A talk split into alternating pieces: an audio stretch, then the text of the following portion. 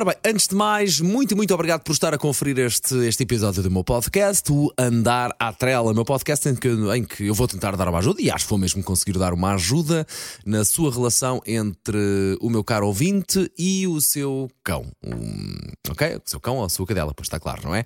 Bom, uh, episódio para hoje é um clássico, é um clássico dos meus alunos. Uh, quando, quando pedem para começar a, a dar aulas.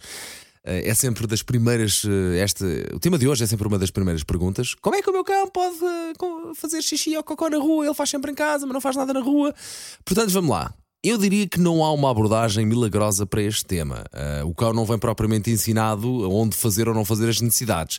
Cabe-nos a nós, aos poucos, ir ensinando o certo e o errado. E umas vezes, se calhar, ele vai falhar, mas uh, aqui a história ensinou-nos e a probabilidade joga connosco é que ele cada vez vai mais conseguir fazer as necessidades fora de casa, ok?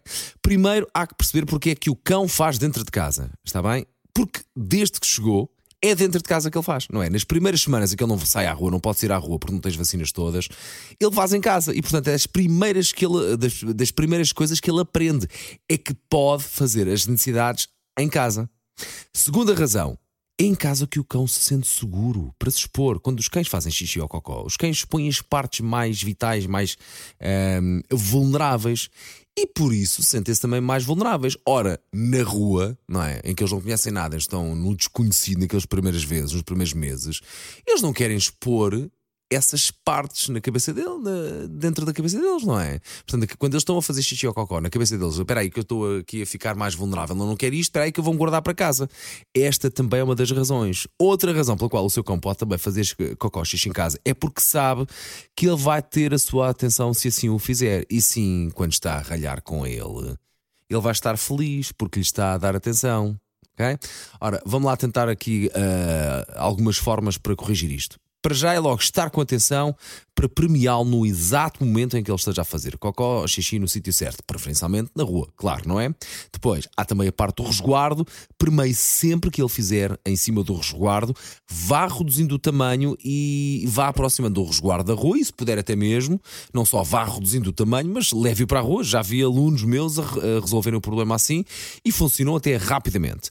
Depois, na rua, Uh, uma das razões também para os cães não fazerem xixi ou cocó é porque sabem que quando fizerem as necessidades, acaba-se o passeio.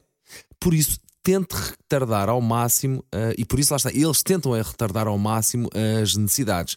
Faça assim, experimente ver se isto corre bem. Muitas vezes corre, a verdade é esta. Comece por dar um passeio mais curto. Se ele não fizer nada naqueles dois, três primeiros minutinhos, regressa a casa, mas quando, quando volta, saia logo a seguir para dar um novo passeio, ok? Quando voltar a casa, saia logo a seguir para dar um novo passeio. O cão, quando regressa do primeiro passeio, pensa que vai para casa e pensa que vai logo fazer o seu xixi e cocó. E o que é que faz? Mete-lhe a coleira, mete-lhe a trela e pumba, vamos para a rua outra vez. E talvez o apanhe naquele momento em que ele vai fazer necessidades. E se for, já sabe, primeiro, primeiro, primeiro o cão, que é para ele saber que está uh, a fazer o correto, ok? Primeiro, muito e sempre no momento exato. Se nada disto funcionar, eu, vou, eu digo sempre: paciência é a palavra-chave. Paciência, muita paciência. Ele vai crescer, ele vai fazer tudo na rua e é apenas uma questão de tempo. Muito obrigado por ter estado comigo neste episódio do Andar à Trela. Próximo episódio, conto também consigo.